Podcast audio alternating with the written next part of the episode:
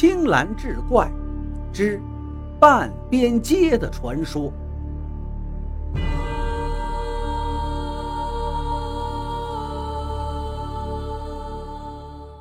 在万里古茶道第一镇河口古镇，至今还保留着一条五里长的老街。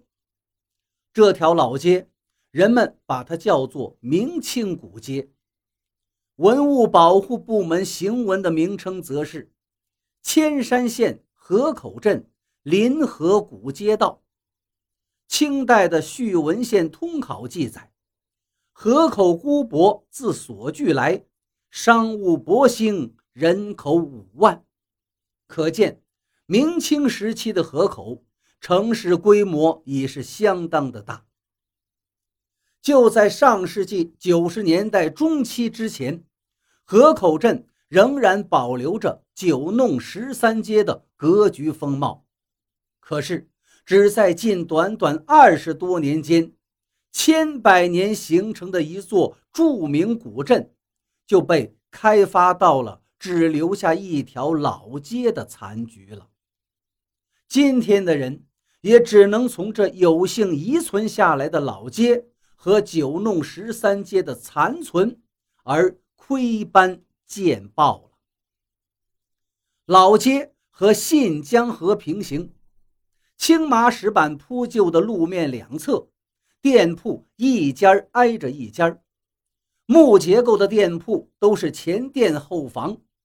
从上街的一宝街、二宝街，直到三宝街尾，这里有一段三十多米长的街道，却只有半边店铺。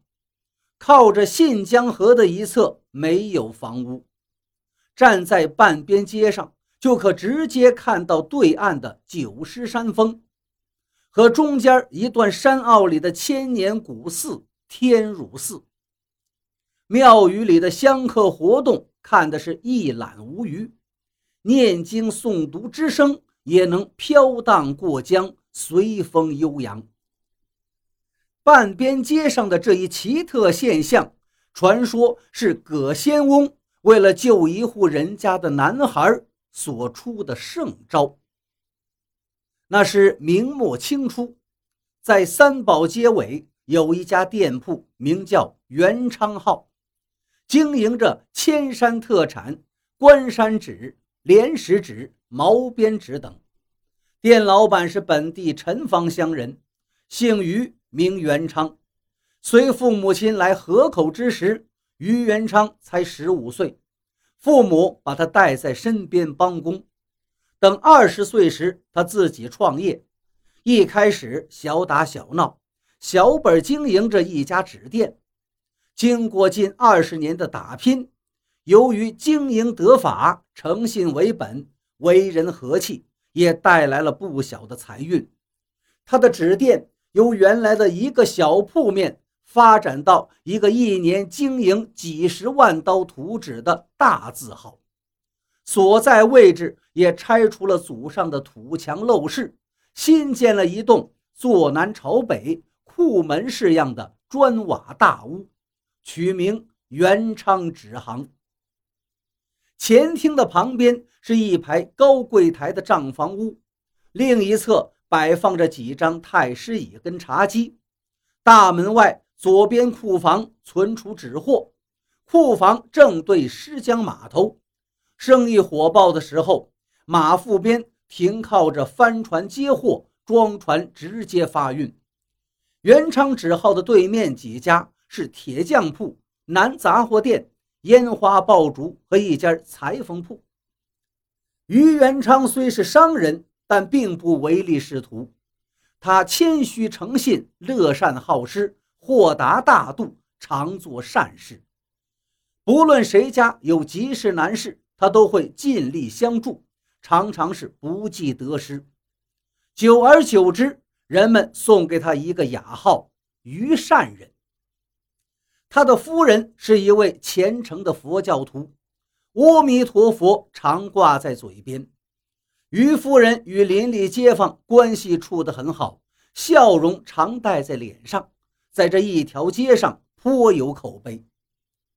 有一年深冬的一天，天气寒冷，元昌老板来到二宝街，忽然看到金利和药店的台阶上，靠墙壁坐着一个年逾花甲、衣裳破烂、脸色冻得苍白的叫花子，伸着干枯的左手向往来路人乞讨施舍。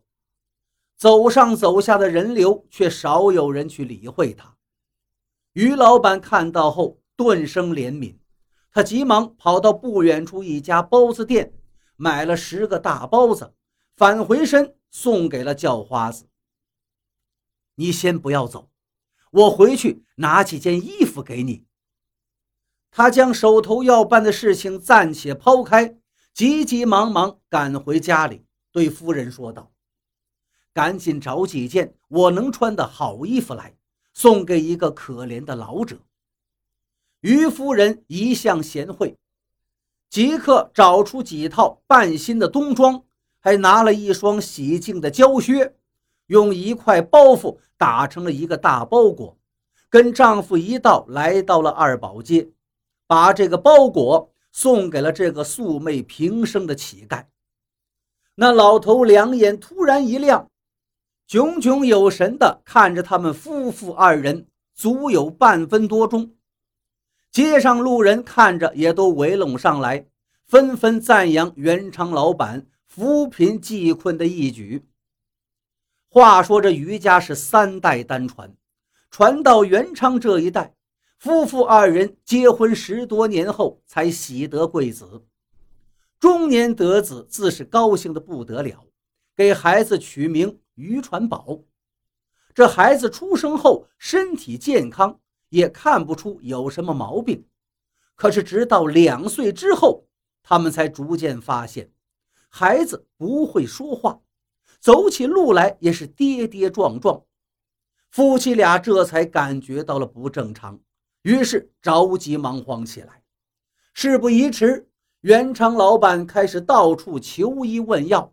也请了最好的郎中登门看病，几个月下来，治疗效果都不好，传宝的病情却日益渐重。夫妇二人更加着急了，于夫人更是到附近的寺庙求香拜佛，寻求菩萨保佑。后来左邻右舍劝他们赶快到葛仙山去求求葛仙翁吧。为了赶在这一年农历六月二十一葛仙翁开山门的日子，于老板只留下了账房先生守店。他带着夫人、儿子传宝和一众伙计学徒，于六月二十日就出发，为的是能抢到葛仙山开山门后的第一炷香。伙计学徒们推着十多辆花车。载着几十斤上等的茶油和许多的香烛、鞭炮、上等毛边纸等进香之物，浩浩荡荡从河口出发，沿着赣闽道向那名扬四方的葛仙山进发。于夫人抱着儿子坐在一辆花车上，于老板则全程走路陪伴在妻儿身侧。经过十多个小时赶路，他们在葛仙山脚下的杨村投宿。第二天凌晨三点，他们就开始爬山了。终于赶到了早上六点开山门，向葛仙翁敬献了香油、竹纸等等。夫妇俩跪在大雄宝殿的葛仙翁脚下，一拜再拜，恳求仙翁救救他们的儿子，并许愿。以后每年都会带着儿子进山拜谢，在住持和尚灵秀大师的指导下，于老板夫妇开始抽签儿。